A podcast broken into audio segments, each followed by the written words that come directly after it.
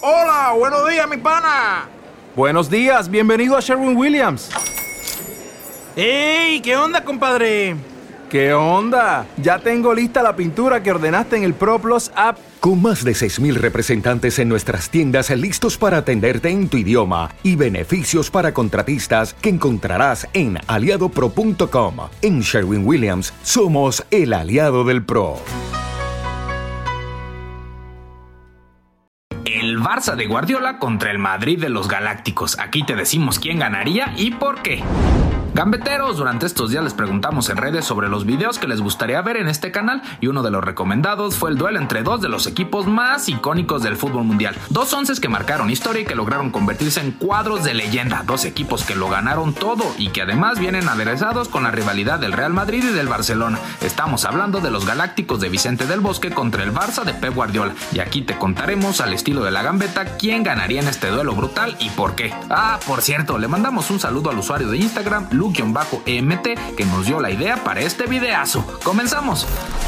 Arranquemos con la portería, donde hay dos arqueros de leyenda, Víctor Valdés e Iker Casillas, ambos símbolos de sus equipos, ambos con grandes atajadas en su historia y ambos listos para frenar cualquier amenaza. Pero en un duelo frente a frente, el primer punto se lo lleva Iker Casillas, pues su talento lo ha elevado por encima de muchos arqueros en la historia, incluyendo a Valdés, que siempre fue su sustituto en la selección. Barcelona 0, Real Madrid 1. En las centrales las cosas se ponen bastante complicadas, pues por un lado tenemos a Iván Elguera junto a Fernando Hierro, mientras que por el otro al capitán Carles Puyol junto a Gerard Piqué, alternando claro con Rafa Márquez, y aunque los madridistas son una defensa sólida, el liderazgo, furia y visión de Puyol empujando a los culés un pasito adelante. Ni hablar, en las centrales se los comió el tiburón. Barcelona 1, Real Madrid 1. Las laterales también están bastante rudas, pues por el lado culé tenemos a Dani Alves, uno de los mejores laterales derechos de la historia, frente a la eminencia de Michel Salgado, mientras que por el otro lado tenemos a Roberto Carlos, otro de los mejores laterales brasileños de la historia, frente a uno de los mejores carrileros izquierdos en labores defensivas del planeta en su momento, a Vidal. Si nos vamos a lo individual, el duelo Alves Salgado se lo lleva Dani por trayectoria y títulos, y por el lado Roberto Carlos a Vidal, por su versatilidad, el punto se lo damos al cañoncito, ni hablar, la de los brasileños deja las laterales en empate. Barcelona 2, Real Madrid 2.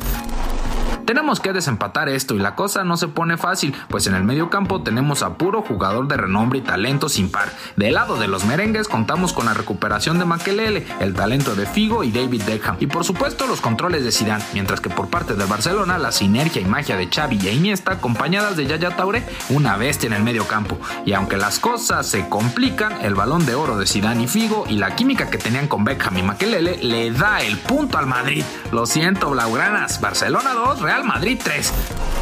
Pero no den por muerto al Barcelona, pues esto se define con la delantera. Messi, Eto y Thierry Henry en el cuadro catalán contra Ronaldo y Raúl. De entrada, solo a la vista y a ojo de buen futbolero, Ronaldo y Messi meten un gol porque meten gol. Barcelona 3, Real Madrid 4. Pero tendremos que partir estas delanteras uno a uno.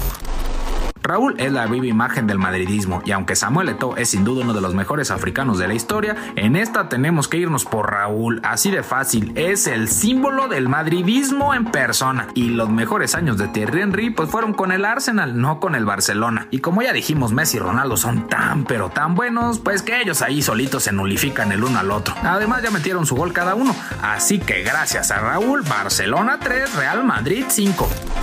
Y si nos vamos a los banquillos, Vicente del Bosque, a pesar de haber conquistado una Copa del Mundo, 7 ligas, 4 copas, una Supercopa, 3 Champions y una Euro, y la Copa Intercontinental, no se compara con el total histórico de 44 títulos de Pepe en las ligas más competitivas del planeta, no solo con el Barcelona, sino con el Bayern Múnich, el Manchester City. Ni hablar, punto para el Barça. Barcelona 4, Real Madrid 5. Y ni con esto le alcanzó a los culés para vencer a los Galácticos. Ganó el Real Madrid. ¿Ustedes qué opinan? Y ni vayan a decir que ganaron los Galácticos porque soy un chaborruco, ¿eh? Porque eso no tiene nada que ver.